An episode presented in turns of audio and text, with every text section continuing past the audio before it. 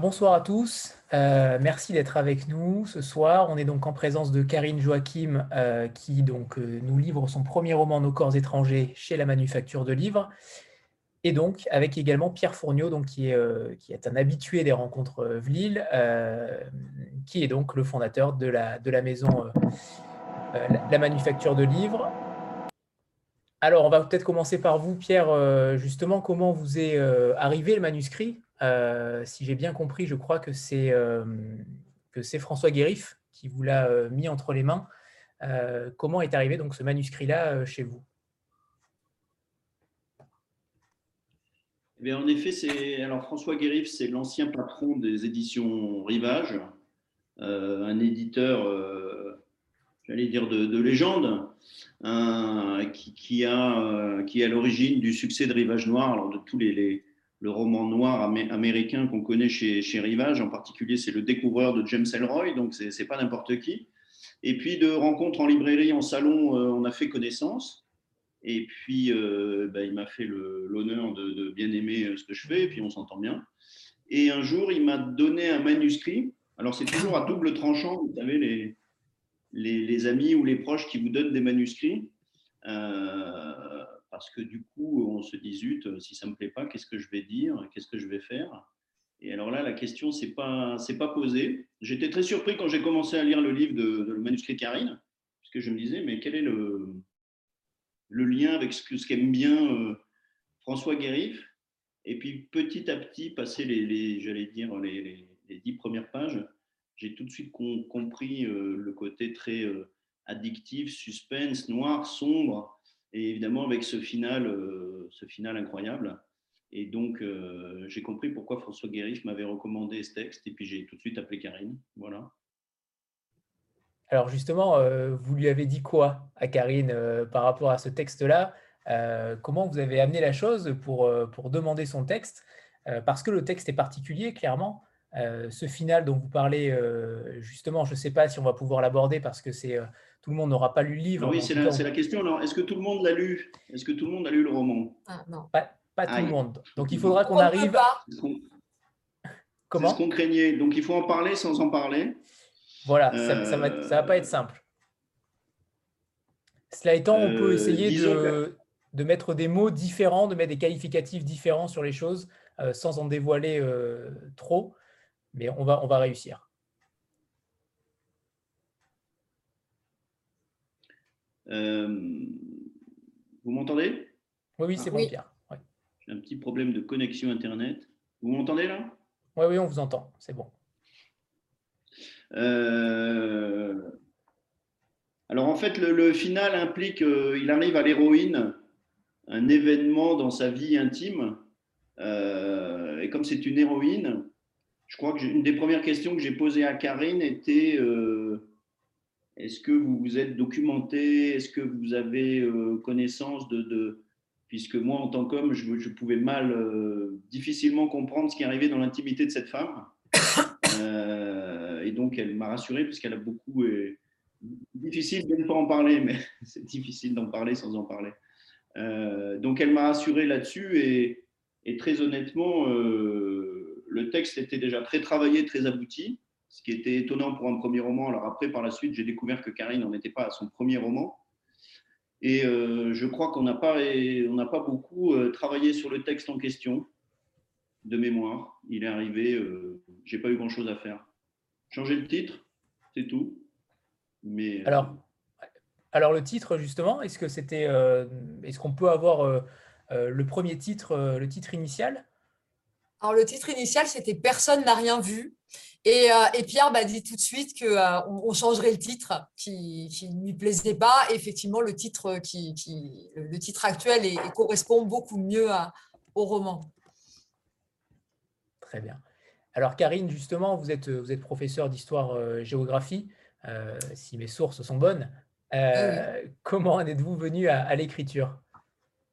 Alors, quand, euh, je ne vais pas être très originale puisque euh, souvent quand, euh, quand j'entends des auteurs, quand on pose cette question-là aux auteurs, beaucoup répondent j'écris depuis toujours. Donc, c'est à peu près la réponse que je vais faire puisque, c'est la réalité.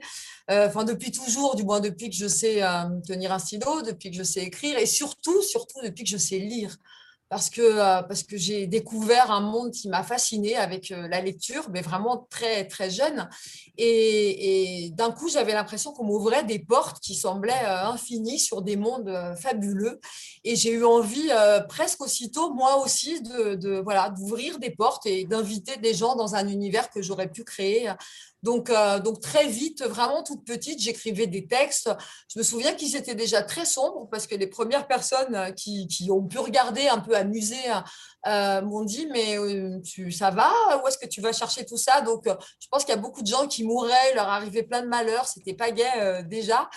mais, j'écris depuis que je suis, je suis voilà, vraiment très jeune. Et les premiers vrais romans, ce que moi j'appelais romans avec fierté, mais euh, on va dire que c'était des textes en tout cas suffisamment longs, avec une, intrigue réelle.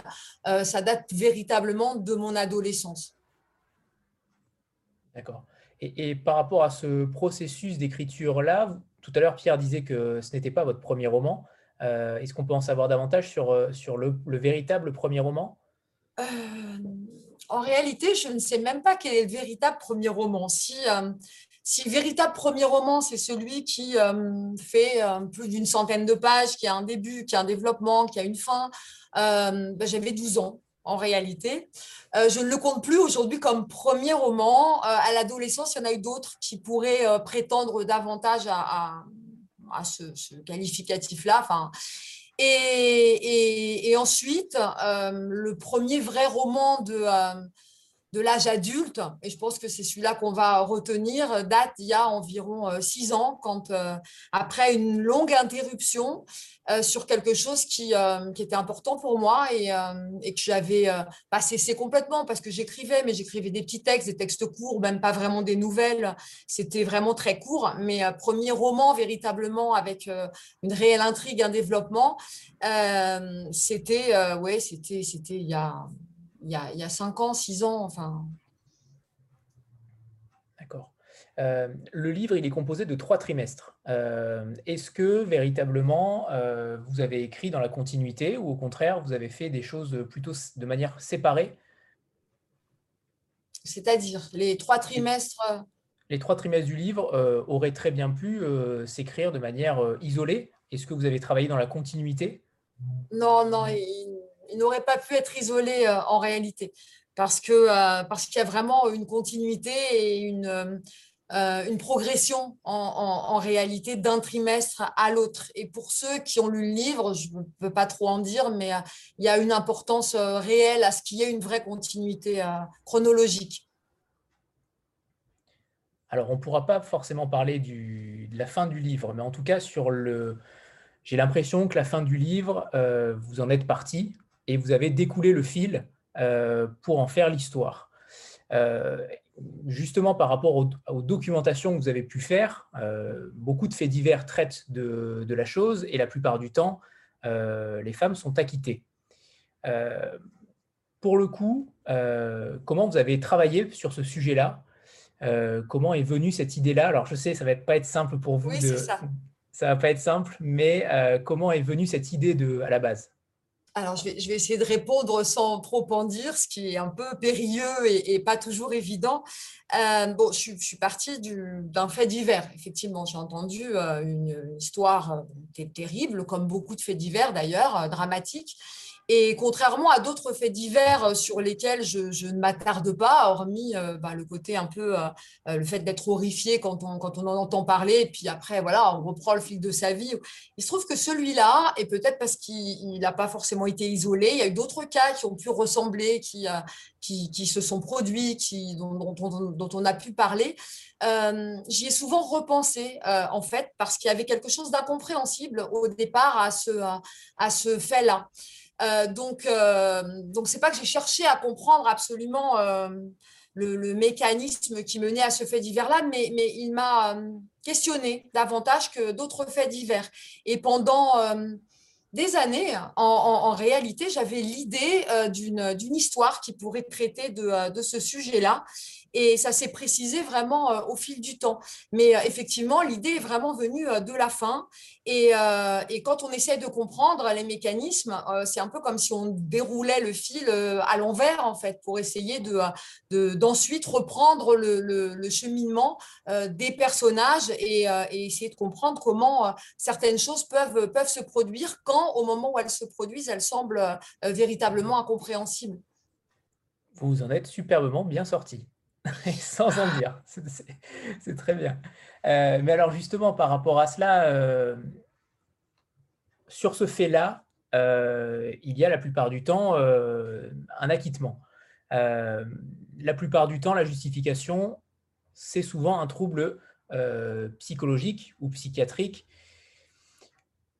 comment vous avez véritablement approfondi la chose, documenté, la documentation a-t-elle été fournie? Est-ce que vous avez fait un, melting pot, entre guillemets, de, tout ce que vous avez récolté comme fait divers pour ensuite essayer d'avoir un fil conducteur?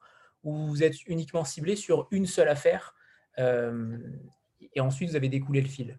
Non, ce n'était pas une seule affaire. Hein. C'était vraiment le sentiment de la compréhension et petit à petit d'avoir des éléments qui permettaient de comprendre euh, ce, phénomène-là, enfin, comment comment c'était possible. Alors, j'ai fait des recherches, mais euh, c'est pas, euh, comment dire, j'ai pas mené des recherches comme si j'allais écrire un, mémoire scientifique.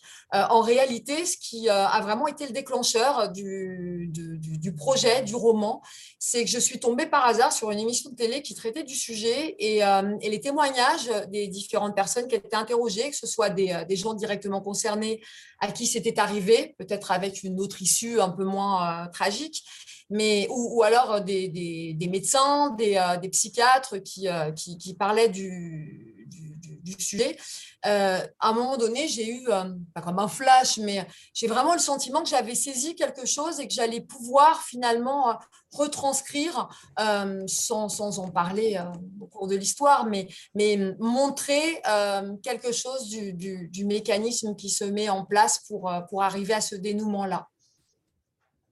Alors là, évidemment, on est, on est parti directement sur la fin parce que c'est quelque chose qu'on ne voit pas forcément venir. Euh, clairement, voire pas du tout.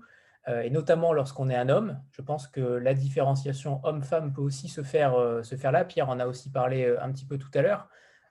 finalement, ça ne parle pas, le roman ne parle pas de ça en réalité. ce n'est que le final, le twist, comme l'appelle Fabrice. On parle évidemment d'une sorte de, de couple, d'histoires de couple qui se, qui se déchirent, qui euh, se laissent aller dans une sorte de, de désagrégation euh, des relations. Euh, comment on pourrait définir ce roman-là, sans parler de la fin, mais dans le, dans le tissu que vous avez réussi à créer? C'est un roman qui parle d'une famille. C'est pas uniquement le couple, hein. bien sûr que le, le, couple est important, mais c'est l'histoire d'une famille, une famille assez restreinte puisqu'il y a euh, une seule enfant, donc euh, il y a Stéphane, euh, Elisabeth et, leur fille Maëva adolescente. Et, et, en réalité, ils sont tous ensemble, ils vivent ensemble dans la même maison. D'ailleurs, c'est le point de départ du roman. Déménagent dans une nouvelle maison, donc c'est un nouveau départ un, peu joyeux, hein, le début de quelque chose. Et en fait, on s'aperçoit que dans cette famille, euh, euh, les liens sont euh, assez distendus, qui sont finalement très seuls, alors même qu'ils ils vivent ensemble, ils mangent ensemble, ils rentrent chaque soir dans la même maison. Et même si bah, j'ose espérer que beaucoup de familles sont beaucoup plus heureuses que, que celle-là, c'est quand même quelque chose qui, qui, qui, qui, qui, comment dire, qu'on, retrouve souvent à, à, notre époque, et notamment maintenant que les, les réseaux sociaux, que les téléphones portables prennent une place euh, importante où chacun finalement peut être à côté d'un proche sans forcément partager de choses. On peut être seul en fait en étant euh, euh, à côté de, de, personnes avec qui l'on vit au quotidien. Et c'est en partie ce que j'avais envie de montrer entre autres choses. Donc oui c'est un roman qui parle qui parle de la famille qui évoque un certain nombre de thématiques qui traversent la société. Et, et on est on est pris dans une intrigue qui explique aussi que, bah, que, comme les personnages, hein, qui aussi sont pris par certaines problématiques fortes et qu'on ne voit pas forcément le dénouement arriver parce qu'en fait, on se préoccupe de, de tas d'autres choses, de, voilà, des relations qu'on peut avoir avec son conjoint, de la fille adolescente qui, qui ne va pas bien. Et, voilà, il y a des choses qu'on, plus importantes peut-être ou, ou, graves qu'on ne voit pas forcément arriver quand on est pris par la gestion du quotidien. Donc, le roman parle, parle de tout ça. Est-ce que vous, allez, vous avez eu aussi envie de, de, semer le lecteur avec tout ça pour qu'on pour qu'on comment dire pour qu'on ne voit pas la fin en réalité arriver. Euh, est-ce que vous nous avez, entre guillemets, euh, perdu pour ensuite mieux nous retrouver? Alors, j'ai une réponse, hein. c'est simplement que je réfléchis à comment la formuler pour euh, ne pas, ne pas trop en dire. Mais pour les gens qui l'ont lu, en fait, quand on connaît la fin, moi, j'ai pensé ce roman comme euh, un roman qu'on aurait envie de relire, dans l'idéal, hein, bien sûr, hein, tout le monde ne le fera pas, mais dans l'idéal qu'on aurait envie de relire. Pour, euh, parce que la première lecture, c'est bah, la découverte de l'intrigue, des relations que les personnages euh, entretiennent les uns avec les autres, et, la fin qui bon, est, censée surprendre, plus ou moins, selon les lecteurs, si j'en crois les échanges que j'ai eus avec certains voilà, qui ont fait la démarche de me contacter. Et euh, j'ai perdu le fil de ce que je disais. Oui, sur le, sur le fait de tout simplement d'avoir la ah fin, mais que de, de. Oui, voilà. Donc, dans l'idéal, il faudrait relire, pardon. Euh, et, donc, quand on découvre la fin, si véritablement la surprise est là, euh, peut-être que le lecteur, en tout cas, moi, je, l'avais, euh, j'espère que certains lecteurs ont cette envie-là de ou le relire entièrement, peut-être un peu plus tard, ou au moins de revenir en arrière, avoir la curiosité de feuilleter, parce que finalement, tout est là tout est là. Donc, euh, d'une certaine manière, oui, euh, j'ai eu envie de semer le lecteur, pas de le semer volontairement, mais euh, que, qu'il soit comme les personnages pris par, par ce, qu'ils, doivent gérer au quotidien. donc, voilà, comme j'ai dit tout à l'heure, hein, la fille adolescente, donc les parents qui sont un peu stressés parce que leur fille leur échappe un peu, elle grandit, donc toutes ces choses-là. Et et, en même temps, une fois qu'on connaît le dénouement, si on revient en arrière, on s'aperçoit qu'il y a plein de choses qui nous auraient permis de, enfin, qui rendent finalement le dénouement très prévisible qu'on n'a pas vu, qu'on n'a pas forcément euh, vu. Donc, dans l'idéal, c'est un livre qu'il faudrait euh, relire euh, deux fois ou au moins feuilleter pour, repérer les indices. Donc, ce n'était pas une envie de semer le lecteur, c'était l'envie que le lecteur, finalement, soit euh, pris dans le même mécanisme que, euh, que, que l'héroïne pour qu'il soit aussi surpris que l'héroïne est, surprise à la fin, parce que c'est une surprise aussi pour elle, ce qui, ce qui lui arrive. Voilà. justement, j'ai été, été, assez clair et pas trop évasif pour ceux qui ne l'ont pas lu. Évidemment, ceux qui l'ont lu rigolent, ceux qui ne l'ont pas lu sont très intrigués, j'imagine. Mais justement, c'était ma question. Est-ce que à la deuxième lecture, est-ce que véritablement on va tout de suite voir les indices qui vont nous apparaître et on va se dire comment ai-je pu passer à côté de ça? Je crois, mais je ne sais pas s'il y a des gens qui ont eu la curiosité de le relire. C'est plutôt à eux qu'il faudrait demander. Bon, on fera le test. On fera le test. Euh, par rapport au genre du livre, on n'en a pas parlé, mais euh, la manufacture a, plutôt tendance à, publier des polars. Euh, là, on est peut-être euh, entre les deux. Euh, moi, ça m'a fait beaucoup penser au livre de Nicolas Jaillet qu'on avait reçu notamment. ça commence comme quelque chose de plutôt tranquille et puis ça dérive. Pierre, je ne sais pas si tu as eu aussi ce, même parallèle avec, avec Nicolas, mais ça m'a fait penser à ce livre-là aussi. Il est difficilement oui, classable. Parce que moi, ce qui m'intéresse beaucoup, euh, c'est d'abord de croire aux personnages que l'écrivain me présente. Et donc au début, on découvre cette famille, c'est des gens euh, tout à fait, j'allais dire, normaux, enfin sur lesquels euh, on peut s'identifier très facilement. Un couple, le mari a commis une infidélité, il traverse une petite crise et il décide de déménager, de quitter la grande ville, Paris, pour aller s'installer un peu plus loin à la campagne. Une ado qui fait sa crise d'ado, qui se retrouve dans un nouveau collège. Enfin, tout est extrêmement euh, familier. Et ce que j'aime bien, moi, dans beaucoup de romans, c'est dans ces personnages, avec ces personnages auxquels il est facile de s'identifier, dans cet environnement très familier, qu'il y ait irruption de quelque chose de, qui soit indicible, qui soit euh, normalement, qui, qui n'arrive jamais, et qui voir comment ces personnages très, euh, conventionnels réagissent par rapport à l'éruption de, de, ces événements assez forts. Donc, je, je, crois qu'avant le dénouement, le grand talent de Karine, c'est d'avoir créé des personnages qui existent vraiment.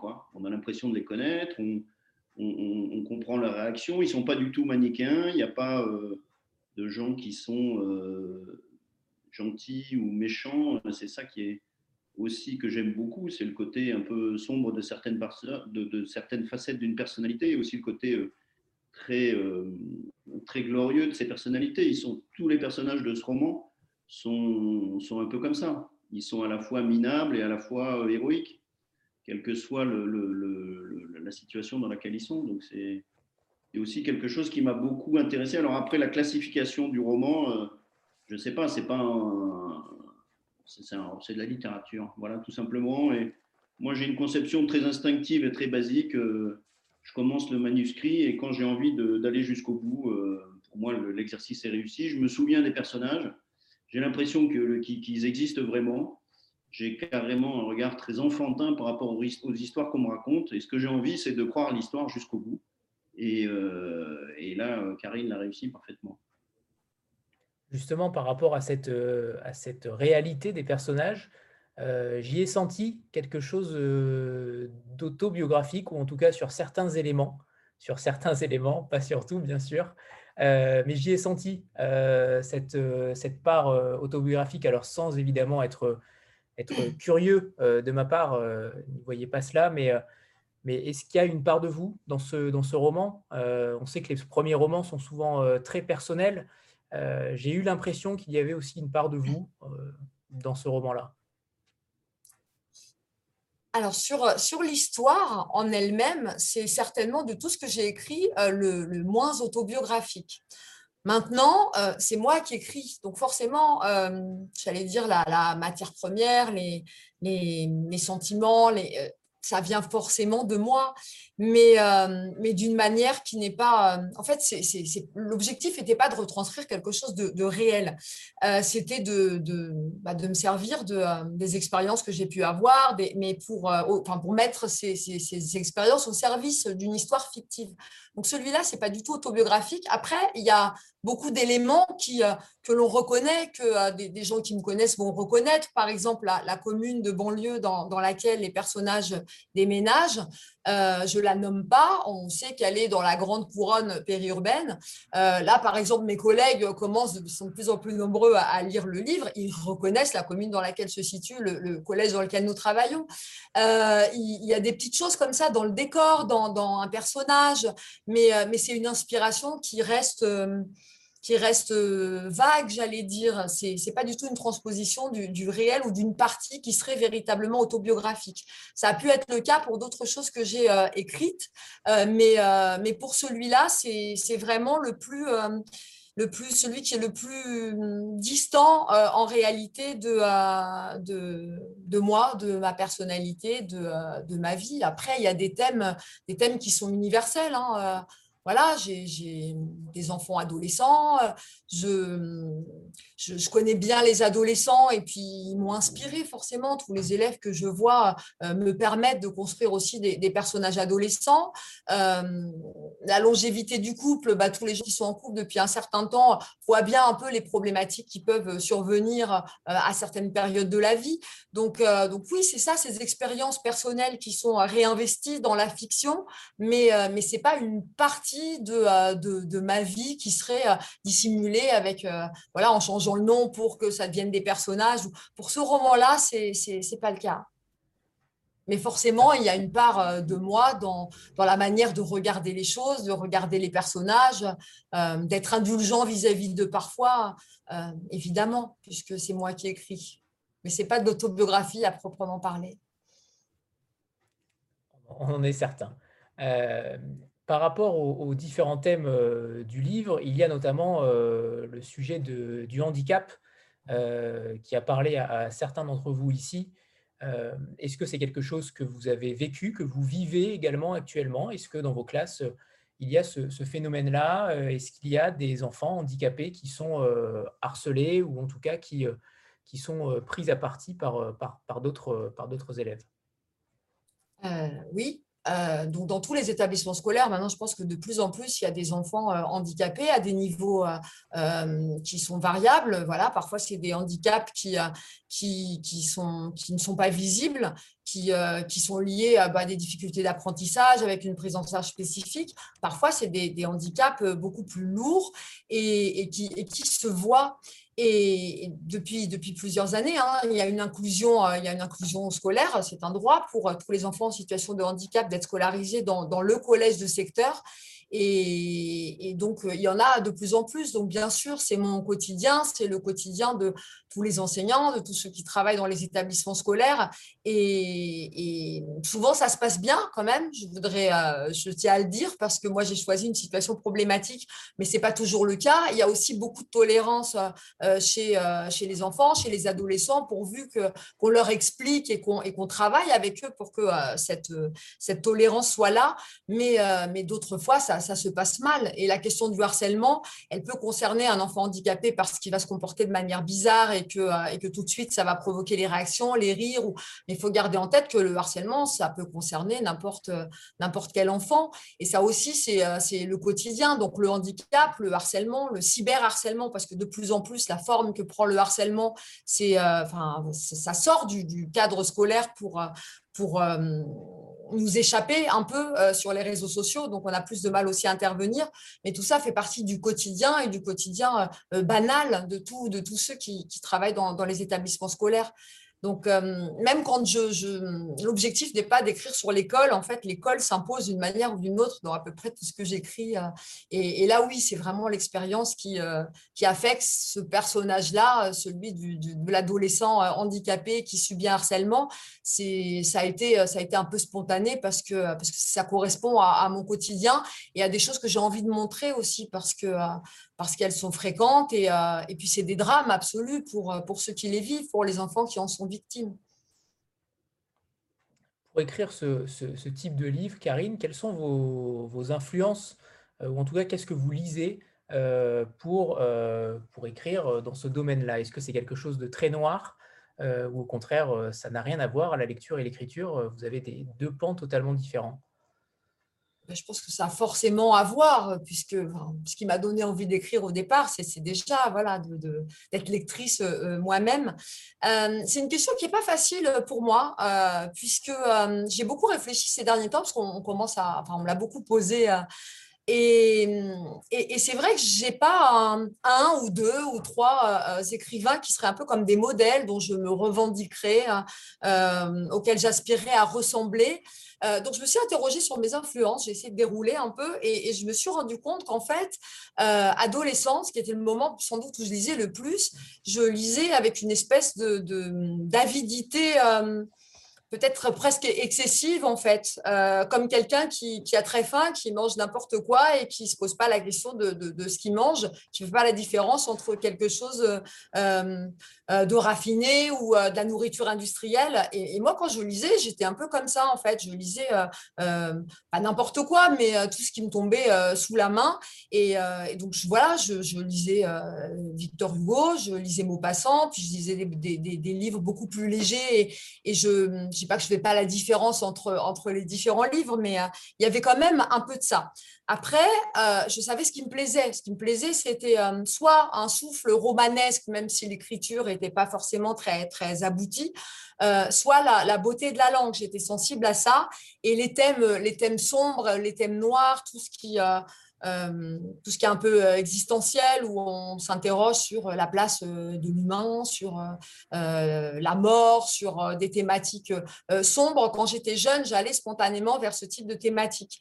Mais bon, après, il y a eu des auteurs qui ont vraiment compté, mais toujours, en fait, je, sens que c'est l'adolescence qui a vraiment façonné. Hein.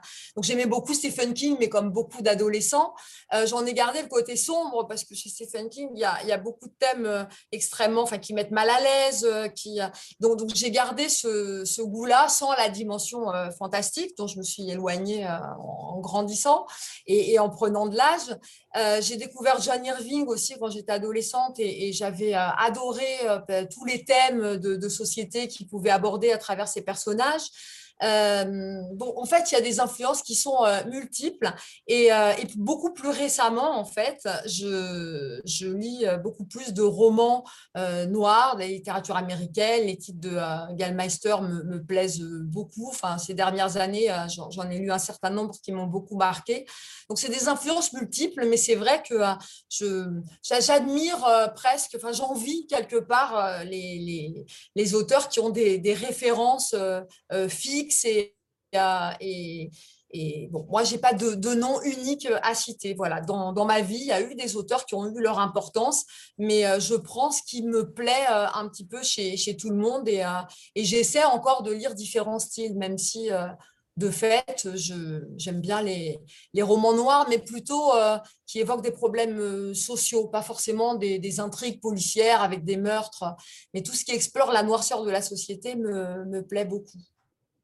Marion Brunet, j'y ai vu un petit peu de Marion Brunet notamment. Euh. Non. Non, non, d'accord, très bien. très bien. Euh, Karine, combien de, combien de temps déjà avez-vous mis euh, à, écrire ce livre? Est-ce que vous écrivez de manière... comment dire Est-ce que vous avez un rythme de travail assez régulier puisque vous avez un, autre travail à côté? Comment vous écrivez? À l'instant, euh, j'ai l'impression que c'est les personnages qui veulent sortir en fait. C'est très bizarre. Alors imaginez que c'est une métaphore hein, parce que sinon ça va, ça va vraiment paraître euh, étrange. Mais euh, mais il y a de ça. En fait, quand je commence à écrire, l'histoire est, presque prête et de plus en plus. Euh, ça m'a moins fait ça quand j'ai repris l'écriture, quand ce livre qui m'a ramené à l'écriture euh, euh, a été écrit. Mais depuis, c'est un peu ça. Donc l'histoire, elle, elle couve pendant un certain temps. Je pense aux personnages, ils commencent à se mettre en place. Et, il y a un moment donné, alors j'insiste sur le fait que c'est une métaphore, mais à un moment donné, ils, se mettent à, me parler. Donc imaginez que moi, voilà, je vais au travail, je conduis, je suis dans ma voiture et en fait, je, les entends comme s'il y avait une espèce de, de bulle quelque part. Et, et, quand on en est là, en fait, ça veut dire que ça y est, en fait, je peux écrire parce que c'est un peu comme si j'avais vu un film et que j'ai plus qu'à transcrire quelque chose qui, est déjà prêt. Après, ce qui est difficile, c'est de mettre les mots dessus, les mots les plus justes. Mais donc, je fais des pauses quand, euh, quand les personnages se taisent, si je puis dire. C'est-à-dire quand à un moment donné, j'ai l'impression qu'ils euh, ils sont plus là. Et s'ils sont plus là, j'ai du mal à les convoquer parce que j'ai l'impression que tout ce que j'écris, ça va être artificiel. J'avance toute seule et, et, les personnages ne sont pas là. Donc, il faut que j'ai l'impression que pas d'être habité par eux, mais, euh, mais, mais il y a un peu de ça. Il y a un peu de ça quand même. Je ne les entends pas vraiment, hein. tout le monde a bien compris. Enfin, voilà, ils sont quand même là. Quant à, la, quant à la couverture qui a euh, frappé euh, tout le monde, elle est quand même euh, somptueuse. Pierre, est-ce que Pierre et Karine, est-ce que vous avez travaillé ensemble sur, sur ce projet-là? Est-ce que vous avez fait des propositions? Est-ce que comment vous avez travaillé par rapport à cette couverture? Je ne me souviens pas si on a fait plusieurs propositions à Karine. Si. as vu plusieurs, Karine, ou pas? Si, si. Et, celle-là ne m'avait pas plu au départ, mais parce qu'elle était différente, en fait. C'était la photo brute, euh, en noir et blanc, et elle ne m'avait pas plu euh, spontanément, mais, euh, mais, mais voilà, j'ai changé d'avis, surtout qu'elle a été voilà, modifiée, transformée. Mais si, si, j'ai vu plusieurs projets, mais donc je vais laisser Pierre répondre, hein, puisque c'est mmh. surtout de son côté que ça s'est passé. moi, j'aime beaucoup cette, cette image qui fait penser à, ben moi qui m'a fait penser à l'héroïne telle que je l'imaginais euh, dans sa solitude au sein de sa famille et qui euh, a une sorte de, de, de, de pesanteur euh, qui, qui s'impose sur elle.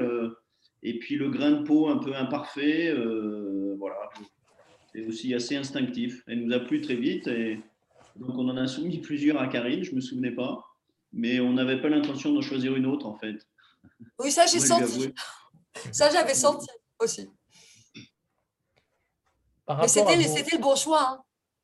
Hein. Est-ce que c'était la couverture avec l'ancien titre, justement?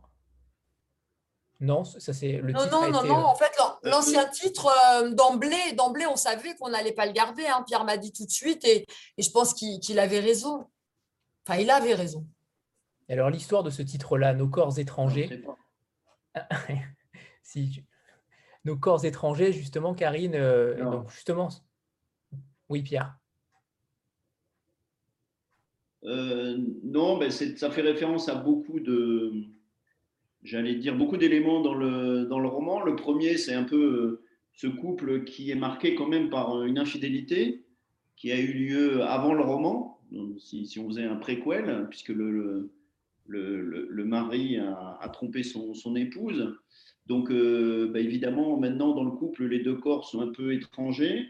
Euh, il y a aussi dans le collège où, où Maëva, la jeune adolescente, va va euh, se trouver euh, dans son nouveau collège, pardon, il va y avoir un migrant, donc un étranger aussi, qui, qui, qui, représente ça. Et puis il y a un autre, mais là je ne veux pas spoiler la fin. Il y a quelque chose d'autre qui fait allusion aussi au corps étranger. Voilà oui, puis le fait, le fait aussi que pour euh, Elisabeth, qui est l'héroïne, son, son, propre corps lui est étranger euh, en, réalité.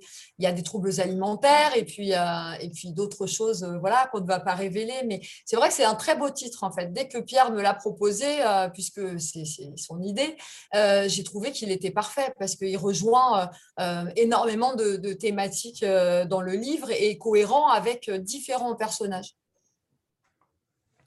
Alors tout à l'heure, euh, vous disiez, Pierre, que le texte était déjà euh, euh, parfait, entre guillemets. Est-ce que vous avez, vous avez travaillé? Sur quoi vous avez travaillé ensemble avec Karine, qui avait, qui avait déjà écrit avant? Ce n'est pas forcément un premier roman, mais en tout cas, premier roman publié pour ceux qui s'interrogeaient dans le chat. Comment vous avez travaillé ensemble?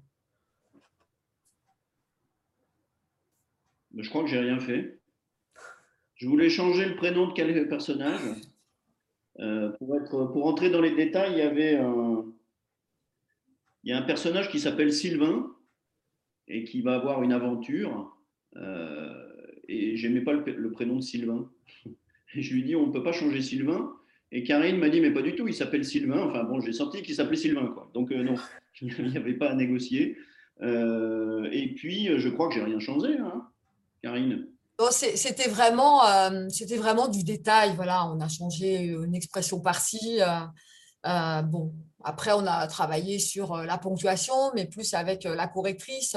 moi, ce que j'ai apprécié, puisque c'est la première fois que j'avais bah, cet échange sur un texte que j'avais écrit, un, travail éditorial autour d'un de mes textes, j'ai apprécié bah, le, le, respect dont Pierre a fait preuve. Moi, j'avais très peur, en fait, d'être dépossédé du texte, en fait qu'on allait me, demander de changer des tas de choses qui étaient importantes et qu'on allait réécrire, pas réécrire le livre, mais euh, être assez directif. Et ça n'a pas du tout été le cas. Ça a été vraiment euh, euh, un échange. Et, et moi, j'étais voilà, très, très heureuse de cette collaboration. Mais c'est vrai que le texte, entre le, projet que Pierre a lu euh, euh, au départ et le livre tel qu'on peut l'acheter aujourd'hui en librairie, euh, les différences sont vraiment minimes. On a traqué voilà, les, répétitions, ce genre de choses, mais il n'y a pas eu véritablement de, réécriture ou de passage enlevé.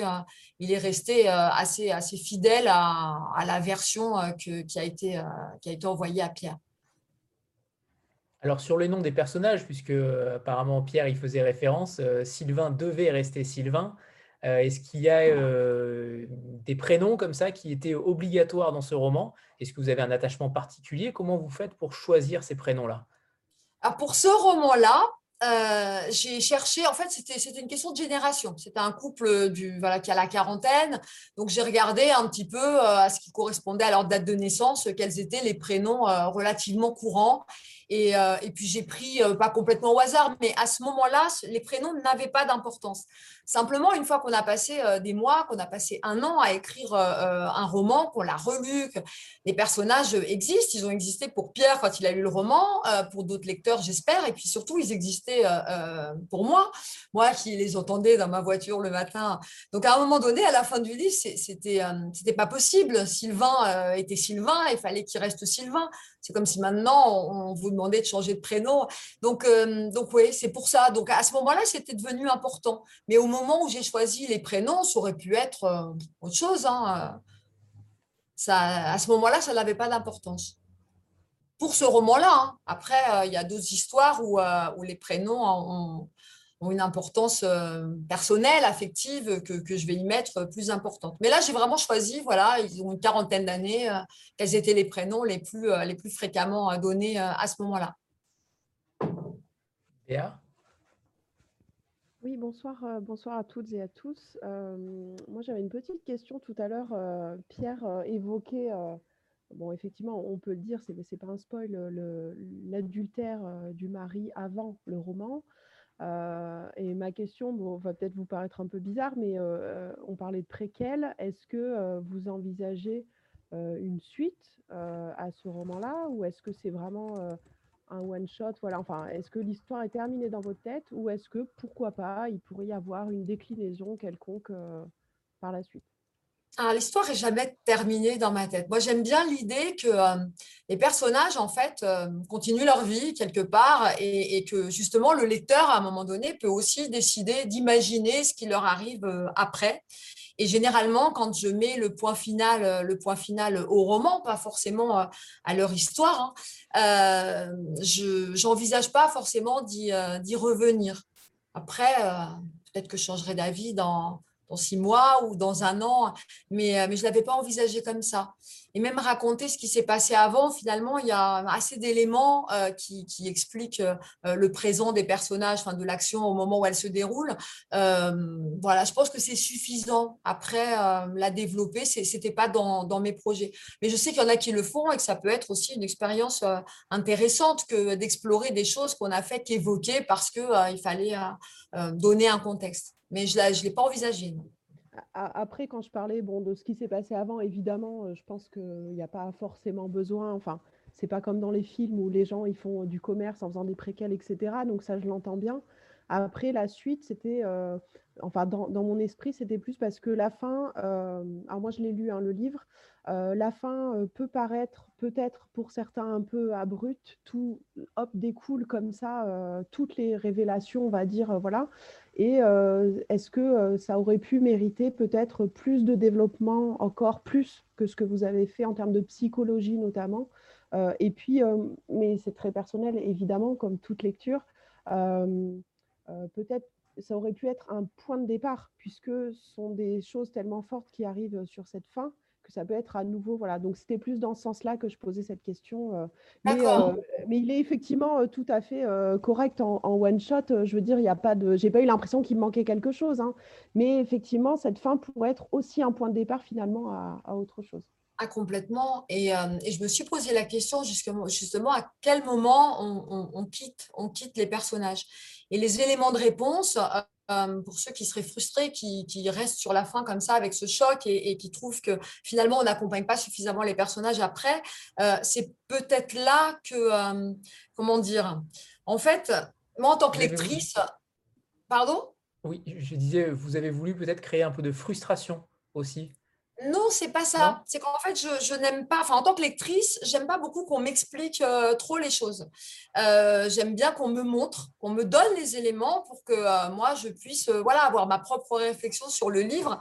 Et donc, forcément, quand j'écris, j'ai tendance à faire ce que j'ai envie de trouver moi-même dans, dans, un livre mon objectif, comme je l'ai dit tout à l'heure, c'était de, euh, montrer euh, le mécanisme d'un phénomène psychologique qui aboutit au dénouement euh, sans forcément l'expliquer. Mais tout lecteur curieux, en fait, peut lui-même repérer ce mécanisme-là. En fait, je le montre sans l'expliquer. Et après, la question qui s'est véritablement posée, et je me la suis posée longtemps, c'est est-ce qu'il convient euh, bah, finalement euh, d'apporter une explication euh, à la fin et donc de suivre peut-être un peu plus longtemps les personnages? Et, puis j'ai décidé que, que, non, mais, mais, mais, mais c'est vrai que ça aurait été aussi valable de, de, de le faire. Mais alors si je me lançais dans les explications, après, je me demandais voilà, jusqu'où on va. Bon, là, je ne peux pas trop développer non plus, mais voilà, jusqu'où on va dans les explications, jusqu'où on suit le personnage, ce qui arrive euh, à Elisabeth après. Donc, c'était plutôt cette difficulté-là. C'est qu'effectivement, c'est déjà le point de départ d'autre chose et que si j'allais trop loin dans ce point de départ, en fait, je, bah, j'allais démarrer quelque chose qui serait compliqué à, stopper. Donc, j'ai préféré stopper là où, euh, où le roman s'achève euh, parce que bah, ça correspondait au projet et que, et que après, oui, c'est presque une nouvelle histoire euh, qu'on raconte parce qu'on a des révélations et puis on voit plus du tout les choses sous, le même angle. Martine? Oui, bonsoir à tous, bonsoir euh, Karine et bonsoir Pierre. Karine, vous nous disiez tout à l'heure que vous et je voulais savoir, une fois que vous avez terminé vous avez senti que ce texte-là pouvait être publié avant? Est-ce que vous l'avez senti? On ne t'entend pas beaucoup, Marc. Voilà, j'ai n'ai pas tout entendu. J'essaie de comprendre et de reconstituer. Euh. Excusez-moi. Est-ce que vous m'entendez mieux là? Oui. je me rapproche. Ouais. vous voyez en gros plan, mais. Euh, pardon. Euh, oui, donc je disais, vous nous disiez que vous écriviez depuis très longtemps, Karine. Et euh, je voulais savoir si à la fin de, l'écriture euh, de nos corps étrangers, euh, vous aviez senti que ce texte-là pouvait être publié plus peut-être que les textes que vous aviez écrits avant? Est-ce que vous l'avez senti plus abouti? Et je voulais aussi savoir si le fait d'être publié changeait votre manière d'écrire aujourd'hui. Alors, quand j'ai fini ce, roman-là, euh, le thème, euh, d'une certaine manière, oui, je me suis dit peut-être que ce thème-là va, va intéresser parce qu'il a quelque chose euh, d'actuel. Enfin, c'est quand même, ça revient quand même relativement souvent. Et il y a 10 ans, 15 ans, c'est un phénomène dont on ne parlait pas ou peu. Euh, donc euh, oui, d'une certaine manière, je me suis dit, il peut intéresser parce qu'il euh, il aborde quelque chose qui, n'est pas si fréquent que ça en, littérature. Il y a quelques textes, mais qui partent en fait justement de la fin, comme comme on le disait tout à l'heure. Et, euh, et ce n'était pas du tout euh, ma démarche. Donc, je me disais, voilà, ce que j'ai fait, je n'ai pas l'impression que ça a été fait forcément de cette manière-là, sur ce thème-là. Donc, peut-être que ça va susciter l'intérêt. Maintenant, ce qui est contradictoire, c'est que euh, quand je l'ai fini, je n'ai pas cherché spécialement d'éditeur, en fait. Je, comme j'écris depuis, enfin, j'ai eu une période à l'adolescence où j'écrivais beaucoup. Et à ce moment-là, et quand je me suis remis à écrire, j'avais beaucoup envoyé de manuscrits à des éditeurs. Et j'avais été très euh, frustrée de plusieurs choses, du temps éditorial que j'ai trouvé extrêmement long, c'est-à-dire entre le moment où on envoie le manuscrit et le moment où on a une réponse, euh, euh, ben, c'est très long. les réponses, elles sont bon, négatives bien souvent parce que pour des tas de raisons, mais on ne sait pas toujours lesquelles. C'est-à-dire que la, lettre type, c'est quand même pour tout apprenti écrivain ou tout aspirant écrivain quelque chose qui reste, qui, qui reste ben, Traumatisant. frustrant, non pas traumatisant, on va peut-être pas exagérer, mais, mais on aimerait savoir en fait, on aimerait échanger autour de ce qu'on a écrit, on peut accepter un refus, mais c'est vrai qu'on aime bien qu'on nous dise, bah voilà, cet aspect-là mériterait d'être plus développé, on a moins aimé telle chose, et, et, ça on l'a pas. Donc euh, à un moment donné, je me suis dit, bon ben voilà, moi j'écris, j'ai continué à écrire, je me suis contentée d'un lectorat beaucoup plus restreint, mais, euh, mais hum, intéressant, avec des échanges euh, intéressants, puis voilà des gens enthousiastes, très peu nombreux, mais enthousiastes. Et au moment où j'ai fini, ce allait devenir nos corps étrangers, je n'ai pas forcément cherché euh, d'éditeur. J'ai envoyé vaguement par mail aux éditeurs qui acceptaient les, manuscrits par mail. Et, euh, je ne l'ai pas du tout envoyé euh, bah, à Pierre, en fait, puisque c'est arrivé par deux intermédiaires, euh, on, va dire, alors j'étais même pas au courant euh, au départ. Hein. Donc c'est même pas moi qui ai pris l'initiative. Donc d'une certaine manière, oui, je me suis dit ce texte-là va hum, pouvoir peut-être intéresser. Euh, particulièrement par rapport à certains thèmes qu'il aborde, mais, euh, mais en même temps, je, n'y croyais plus, pas forcément, pas dans mon texte, hein. mon texte, je le défends et, j'y crois, mais à la capacité euh, d'arriver comme ça, comme une aiguille dans une botte de foin et être euh, repéré avec bah, les premières pages qui sont, qui sont banales et, qui, et qui, que je revendique d'ailleurs comme banales, parce que moi, je crois que c'est dans la banalité que, que les drames naissent et, et, et voilà. Donc, c'était dans la la possibilité qu'on repère ce manuscrit-là parmi tous les autres que, que, les éditeurs reçoivent. Donc, donc voilà, je ne sais pas si j'ai répondu de manière très satisfaisante à la question, mais d'une certaine manière, je pensais que oui, il pourrait intéresser. D'un autre côté, je n'ai pas fait les démarches et c'est un peu un concours de circonstances qui, heureux qui fait que ce roman existe aujourd'hui. Comment vous, le, comment vous le vivez, justement, cette, cette, cette édition, ce, premier roman qui est édité? Comment vous le vivez au quotidien? Est-ce que vous avez des, des, retours, notamment de vos élèves, par rapport à cela? Alors, oui, oui. Alors, je le vis bien. Hein. Je, suis, je, suis je ravie, puisque en plus, c'est un objectif euh, de, longue date euh, auquel j'avais euh, plus ou moins renoncé. J'imaginais plus du tout qu'un jour, voilà, il y aurait mes livres en librairie. Donc, donc je suis très heureuse.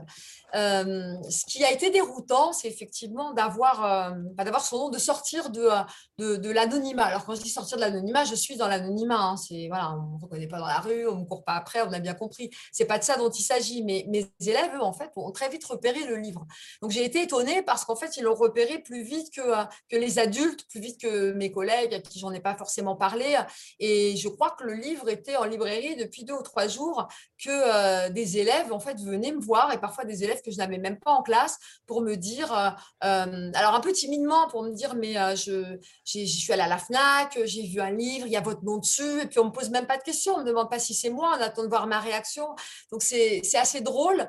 Et en même temps, c'est un peu gênant parce que euh, bah, j'ai une élève notamment qui euh, m'a dit qu'elle avait acheté, qu'elle avait commencé à le lire euh, et, que le début lui avait plu. Je pense que c'est le personnage de l'adolescente qui, euh, qui, lui avait plu. Et là, au moment où elle me dit ça, j'imagine tout ce que, que j'ai mis dans le livre, que je n'ai pas forcément envie que mes élèves euh, lisent. Et bon, après, voilà, c'est de la fiction et, et c'est aussi un apprentissage. Mais, mais comme c'est nouveau pour moi, c'est vrai que, que parfois, il n'y a pas de réelle angoisse, mais une petite appréhension quand même à ce, que, à ce que les gens avec qui on, travaille au quotidien, dont on s'occupe pour le cas des élèves puissent avoir accès à, à, ce qu'on a écrit dans, dans l'intimité, dans la nuit. Moi, j'écris beaucoup euh, la nuit, à poser des questions sur les rituels d'écriture. Je ne suis pas allée au bout de, ma réponse, mais, mais voilà, enfin, moi, quand, quand j'écris, je suis toute seule avec moi-même. En plus, tout le monde dort parce que j'écris beaucoup euh, euh, le soir ou, la nuit. Et, et, d'un coup, tout le monde peut, peut, lire le résultat, les gens, les gens que je vois. Voilà. Et c'est pas du tout. Euh, voilà, que mes élèves puissent le lire, je crois que c'est ça qui me. Voilà, qu'il faut que j'apprenne à, accepter sans, sans, trop, sans trop de stress. Mais, mais sinon, c'est complètement positif. Hein. Les élèves sont très forts pour, euh, pour faire des recherches sur les professeurs, euh, notamment ah sur Google. Donc, ah, en effet, ça ne m'étonne pas. Trouvé. Ils ont tout trouvé, c'est incroyable. Ils ont trouvé même un pseudo que j'avais utilisé. Il y a... Enfin, ils ont tout trouvé. Là, ils savent tout. Pas. Euh, bien plus d'ailleurs que pour faire leurs exposés euh, la plupart du temps. Bref. Oui, oui, sans doute. Béa. Euh, moi, j'avais une, seconde question, mais qui s'adresse également à Pierre. bon, bah, L'actualité sanitaire fait que les rencontres en librairie ne sont pas forcément évidentes. Là, on, se rencontre du coup virtuellement et voilà, ce sont des solutions qui sont, on le voit, de plus en plus développées. Comment se passe la promotion du livre? Et alors, je, votre vie privée ne m'intéresse pas, Karine, évidemment, mais comment est-ce que vous gérez, si déplacement il y a, votre emploi du temps, puisque vous êtes prof, donc vous avez quand même un métier pas, enfin, autre que écrivain. Donc, comment ça se passe, le quotidien, voilà, pour la promotion du livre? Je vais laisser Pierre démarrer, je pense, pour le côté rencontre en librairie. Ben, malheureusement, il n'y a pas de rencontre en ce moment puisqu'on a eu une petite éclaircie au moment de la rentrée, euh, mais très légère. On a remis le nez dehors un peu, mais sinon on n'est pas sorti depuis un an. Euh, et puis malheureusement, bah, le, livre de Karine, pour le moment, on n'a pas eu l'occasion de rencontrer les, rencontrer les lecteurs, d'aller dans les salons, mais on, a, euh, bah, on est plutôt optimiste. Et puis on se dit que passé le mois d'avril, normalement, on va peut-être voir des choses un peu arriver. Enfin, on est comme tout le monde. Hein on, est, on se raccroche à ça. Alors après, là, ce qui est euh, moins euh, désespérant, c'est que comme Karine est enseignante, j'imagine ça sera très compliqué pour faire des, rencontres en librairie dans les quatre coins de France. Donc euh, voilà, ça c'est la seule bonne nouvelle de, cette promotion un peu virtuelle qui se passe par écran interposé seulement. mais on espère vite, on espère vite pouvoir ressortir. Et, voilà, on, espère que le printemps va passer et qu'on a déjà des, rendez-vous un peu. Il y a des salons qui se. Bon, il y a des salons spécialisés comme Quai du Polar qui sont décalés au mois de juillet. Il y a d'autres salons de littérature qui redémarrent un peu au mois de mai. Ben, on croise les doigts. Et puis, euh, on a hâte de, rencontrer, euh, de rencontrer en, vrai, en chair et en os nos, lecteurs. Bah, c'est vrai que moi, dans ma librairie, je vois euh, à nouveau quelques moments de dédicace, mais pas de rencontre, quoi. Enfin, pas de moment voilà, d'échange, etc. Mm. C'est que des dédicaces avec voilà, bon, les files d'attente, etc. Mais ça, ça, nous manque aussi en tant que lecteurs. Donc, nous aussi, on croise les doigts. Alors moi, pour qui c'est nouveau, j'ai hâte, bien sûr, d'aller à la rencontre des lecteurs et puis euh, la rencontre réelle, la rencontre physique, euh, euh, elle est quand même plus agréable que les rencontres virtuelles avec lesquelles je suis, je suis pas très à l'aise en, réalité. Donc j'ai hâte aussi. Pour les quelques déplacements qui sont prévus, il y en a quand même quelques-uns.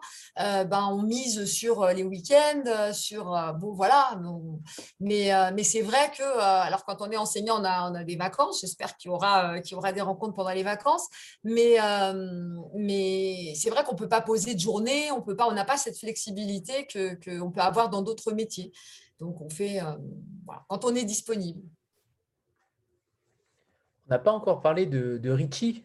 Euh, le... Et ce serait bien qu'on en parle parce que c'est un, un, élément capital aussi du, du roman, même s'il il n'a pas de rapport direct avec le dénouement, mais peu importe, il fait partie de l'histoire de manière extrêmement forte. Euh, c'est cet adolescent, donc, qui, enfin, adolescent, en tout cas, euh, oui, on peut le considérer comme un adolescent qui, euh, qui est donc en couple avec Maeva, la fille du couple, qui est donc migrant, qui est arrivé avec sa famille décimée. D'où vous est venue cette idée de placer ce, ce personnage-là? Ben, Un peu comme, comme pour le handicap, en fait comment dire, dans les écoles et les collèges, on, a tous les élèves. Hein. On, a tous les élèves. Il n'y a aucune, aucune sélection qui est faite. La sélection, il commence à y en avoir une euh, au moment du lycée, puisqu'il y a des choix d'orientation. Mais euh, dans les écoles et dans les collèges, on a, on a tous les élèves. Donc, tous les enfants en âge d'être scolarisés euh, sont là. Donc, euh, quelle que soit leur histoire, leur problématique. Donc, euh, donc voilà, vous imaginez toutes les situations. Euh, il y a des enfants qui vont bien, mais d'autres qui vont pas bien. Toutes les situations possibles. les enfants qui les vivent sont scolarisés quelque part. Donc, des enfants qui sont, qui sont arrivés récemment en France, j'en ai un certain nombre et parmi eux, il y a de plus en plus ces dernières années des, euh, des, des, enfants qui sont, qui sont seuls, qui sont vraiment seuls, dans le sens où ils n'ont pas d'adultes avec eux pour euh, s'occuper d'eux, ni parents, ni personne. Donc, ce sont des mineurs isolés et, euh, ils, sont, ils sont dans les, dans les établissements scolaires. Donc, à partir du moment où, dans la réalité, ils sont scolarisés avec les autres, ben, ils peuvent avoir des histoires d'amour, ils peuvent participer à du harcèlement, ils, ils sont là. Donc, l'idée m'est venue parce que ça correspond, encore une fois, comme pour Maxence, qui est euh, l'adolescent euh, handicapé, euh, ils font partie de, la réalité que je vois tous les jours et, de mon quotidien. ils ont une histoire, une histoire forte dont j'avais, que j'avais envie d'évoquer, en tout cas. Ce n'est pas le thème central du livre, mais effectivement, il a, il a son importance. Donc ça, c'est vraiment, oui, tiré de mon, expérience d'enseignante, parce que parce que euh, dans, certains établissements, il y a des, sections spécifiques. On accueille notamment euh, des, élèves non francophones pour euh, leur permettre d'acquérir une maîtrise de la langue française le plus rapidement possible. Et, il se trouve que dans mon établissement, il y a une section comme celle-là, qui s'appelle UPE2A. Et, donc voilà, donc, ils sont dans les établissements et donc c'est normal de leur donner aussi une visibilité ce qu'il y a bien avec ce personnage de Richie, c'est ce que je disais tout à l'heure, euh, c'est qu'il n'est pas du tout caricatural. C'est pas le gentil migrant euh, qui se retrouve euh, en France et dans une sorte d'une sorte de victime. c'est aussi un garçon attachant, mais c'est un garçon qui va se livrer au harcèlement scolaire. Donc c'est aussi voilà, il a aussi sa part sombre. Et donc il n'y a pas du tout de personnages caricaturaux chez Karine. C'est vraiment ça qui est formidable. Oui. Pierre, tu as coupé ton micro juste avant la fin de ta phrase, mais je crois qu'elle était finie. Elle, était finie. C'est ce qui me semblait. Tu l'as coupé très, très vite. Et, ça fait deux fois que Pierre, euh, Pierre en parle, je rebondis là-dessus. Euh, moi, c'est vraiment des personnages qui, qui, qui, me plaisent parce que je trouve que ça correspond aussi à la réalité. On n'est jamais, euh, personne n'est jamais profondément euh, gentil ou, euh, ou monstrueux. En, revanche, on est, on est tous susceptibles, bon, plus ou moins, selon les personnalités, selon les sujets, mais on est tous susceptibles de, euh, de faire quelque chose de terrible à un moment donné ou qui peut paraître terrible aux yeux de, quelqu'un d'autre. Et donc, moi, j'aime bien les personnages tout en nuance parce que je, je, crois que ça correspond vraiment à la réalité. On n'est pas sympa tout le temps et pas aux yeux de tout le monde.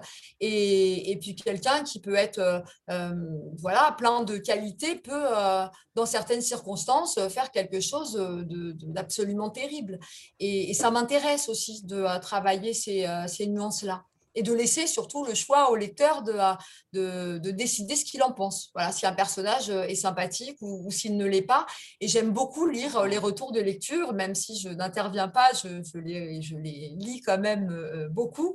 Euh, j'aime bien euh, voir que les gens ne sont pas toujours d'accord, que tel personnage apparaît sympathique aux uns et beaucoup plus antipathique aux yeux d'autres lecteurs. Céline? Bonsoir. Euh, alors j'avais prévu, euh, j'avais prévu ma question avant, mais finalement avec ce que vous venez de dire, euh, elle a encore plus son moment, donc je suis ravie. je fais partie de ceux qui ont lu votre roman et aussi de ceux qui ont très vite compris où vous vouliez en venir et, et ce qui allait arriver à cette famille et à cette femme. du coup, je pense que forcément, on a une lecture un petit peu différente quand on a, quand on a cet élément-là en tête. Et, avec ce que vous disiez à l'instant, moi, j'ai trouvé tous ces personnages assez passifs de manière générale par rapport à ce qu'ils arrivaient. Et, clairement, j'ai eu envie de les secouer, j'ai eu envie de leur demander d'ouvrir les yeux, de réagir et pas juste de se rendre compte de ce qui, de, de, se plaindre de leur situation, etc., etc. Donc, je voulais savoir si vous aviez conscience, puisque vous, forcément, vous saviez où vous alliez en écrivant le livre, euh, mais si vous aviez conscience que ça pouvait aussi provoquer euh, euh, ce mmh. sentiment et cette réaction un peu de, oui, d'avoir envie de les secouer, ces personnages. oui, oui, j'ai complètement conscience de, du, de, leur profil et de ce qu'ils peuvent dégager. Alors, tout le monde n'a pas forcément la même analyse hein, de, de, ces personnages et ne sont pas tous passifs de la même manière qu'Elisabeth soit, soit passive et, Stéphane aussi, euh, c'est lié à leur relation de couple. Et finalement, ils sont déjà dans une posture où il, y a des choses qu'ils qui ne veulent pas voir. En fait, ils font comme si euh, euh, pas tout allait bien, mais ils ont continué malgré une crise importante. Ils ont continué, ils sont restés ensemble et ils ont essayé d'aller de l'avant mais en réalité, ça ne se passe pas bien et ils font comme si euh, ce n'était pas le cas. Donc, euh, ça me semblait important de les montrer euh, sous, sous cet angle-là, donc peut-être un peu passif, qui ne prennent pas leur vie en main, parce que finalement, c'est cette démarche-là qui explique que comme ils refusent de voir certaines choses en face ou de les affronter ou, ou de faire en sorte de changer les choses, ça explique aussi peut-être que, que la fin soit possible. Parce que quand on ferme les yeux sur une situation pendant des années et qu'on fait comme si euh, finalement tout, allait bien, euh, ça veut dire qu'on n'est pas prêt à, affronter euh, ce, qui arrive et qu'on ferme plus facilement les yeux sur, les problèmes, quitte à attendre bah, qu'ils surgissent d'une manière où on peut vraiment plus les, éviter ou faire comme s'ils n'existaient pas. Donc c'était complètement voulu et, c'était même nécessaire finalement par rapport, au dénouement et par rapport à ce que j'avais envie de montrer. Maintenant, je trouve qu'ils ne sont pas tous passifs euh, de la même manière ou pas euh, euh, pour, pour les mêmes choses, peut-être pas au même moment. Enfin, c'est un peu comme ce qu'on disait sur, euh, sur euh, ceux qui sont sympathiques et ceux qui ne le sont pas. Il y a des moments où certains personnages sont passifs euh, et, on a peut-être envie de les secouer. Il y a aussi d'autres moments où les mêmes personnages passent un peu plus à l'action quand celui qui a été plus actif l'est un petit peu moins. Je suis très évasive encore, mais, mais là aussi, c'est difficile de poser des mots sans, sans, sans en dire trop.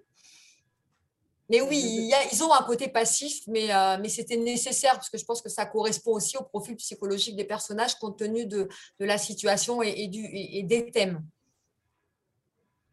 La le seul personnage peut-être qui est le moins passif, c'est Maeva. Euh, Maeva qui est dans une sorte de rébellion euh, à l'adolescence. clairement, c'est la plus active. c'est celle qui revendique le plus de choses. Oui, ben, elle revendique euh, d'être euh, d'être un individu, de vivre sa vie, de faire ses, découvertes. Elle est très critique vis-à-vis de ses parents euh, à qui elle n'a pas du tout envie de ressembler. Bon, en même temps, on peut, comprendre. c'est une adolescente, en fait, hein, qui, a des parents, en plus, qui ne sont pas forcément bien ensemble et qui n'a pas la famille la plus équilibrée. Mais c'est vrai que oui, elle, est active, elle est dans la construction de sa personnalité, de sa vie. Euh, pas toujours avec, euh, avec euh, bah, le discernement d'un adulte, ce qui fait qu'elle a aussi un côté très agaçant, mais, mais comme une adolescente. Est-ce qu'on peut peut-être lire un, extrait du livre, Karine que vous Alors j'ai hésité, oui, oui. alors j'ai hésité sur plusieurs extraits et, et en fait j'ai choisi, bon je vais être brève hein, sur le, le, contexte, mais j'ai choisi de parler de, de, la famille de cet enfant handicapé donc, euh, à un moment donné, comme il est l'objet de harcèlement, euh, euh, il, a des contacts avec Elisabeth, qui est la mère de, Maëva, qui est impliquée dans le harcèlement, d'abord à propos de cette histoire, et puis à un moment donné, donc, il, raconte au lecteur, et, puis, enfin au lecteur, il raconte à Elisabeth, mais en fait au lecteur aussi, qui apprend à ce moment-là un peu plus sur la vie de, de, cette famille et ce que le handicap a pu, a pu provoquer au sein de cette famille. Donc j'y vais. Sylvain avait rencontré Marie, la mère de Maxence, à l'université. Il avait du mal à le reconnaître, peinait même à s'en souvenir, mais il avait véritablement été fou d'elle. Fou jusqu'à l'étourdissement, fou jusqu'à la nausée. Quand Maxence était né, il incarnait parfaitement cette fusion passionnelle, et Sylvain reporta euh, tout son amour délirant sur l'enfant, dont la seule existence lui apparaissait comme le plus impressionnant miracle jamais accompli. Il était devenu un père entièrement dévoué à son fils, avec cette exclusivité farouche que l'on attribue le plus souvent aux mères. Et Marie s'était progressivement retranchée dans un second rôle insignifiant. Quand, à l'âge de 5 ans, Maxence avait développé des troubles du comportement évidents, Sylvain n'avait rien voulu voir, persuadé que tous les enfants étaient un peu bruyants, répétait les mots entendus pour se les approprier, touchait compulsivement les objets pour mieux les appréhender. Il avait fallu que la maîtresse argumente, démontre et insiste, pour qu'il accepte de consulter des spécialistes. Marie contint son anxiété par une effrayante passivité, convaincue que le désinvestissement était le meilleur rempart contre les problèmes. Aussi laissa-t-elle volontiers Sylvain parlementer avec les médecins, questionner le neurologue, pleurer devant le psychologue, monter le dossier auprès de l'administration qui, en même temps que la reconnaissance du handicap, permettait d'obtenir des moyens et des aménagements pour la prise en charge de Maxence, notamment dans le cadre scolaire. Le diagnostic ne rendit pourtant pas les choses plus simples. Les tics, tocs et bruits ne cessèrent de s'aggraver. Marie baissait les yeux, mortifiée, dès qu'il fallait faire les courses ou se promener. Ils reportèrent toutes les sorties qui n'étaient pas absolument nécessaires, refusèrent les invitations, n'allèrent plus au restaurant. Marie se montrait de plus en plus impatiente avec son fils. Elle hurlait parfois sans raison apparente, ne tolérait pas de l'entendre reprendre en boucle ses fins de phrases ou dire des grossièretés. Les cris maternels ajoutaient au stress de l'enfant affolé, celui-ci éclatait en sanglots pour finir agité de spasmes désordonnés, le visage luisant de larmes et de morve. Sylvain s'en prenait à son tour à sa femme et Marie pleurait elle aussi.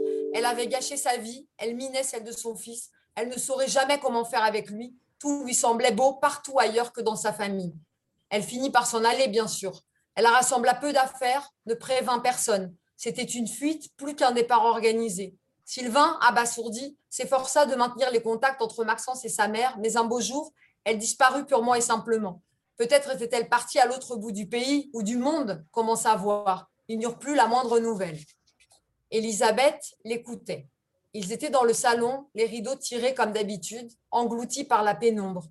Dehors, la blancheur opaque du ciel diffusait une luminosité blafarde. Seul un ray de lumière avait réussi à se frayer un espace entre les deux pans de tissu pour éclairer le visage de Sylvain dans l'obscurité ambiante. Ils se turent et il y eut dans ce silence toute l'absence de Marie. Élisabeth avança une main et effleura le menton de Sylvain exactement là où le jour projetait sa clarté. Il tourna vers elle un regard étonné mais ne s'écarta pas. Elle laissa courir ses doigts sur sa barbe naissante dans ce qui ressemblait confusément à une caresse. Il lui saisit la main presque avec brusquerie, l'enserra dans la sienne, puis il ferma les yeux.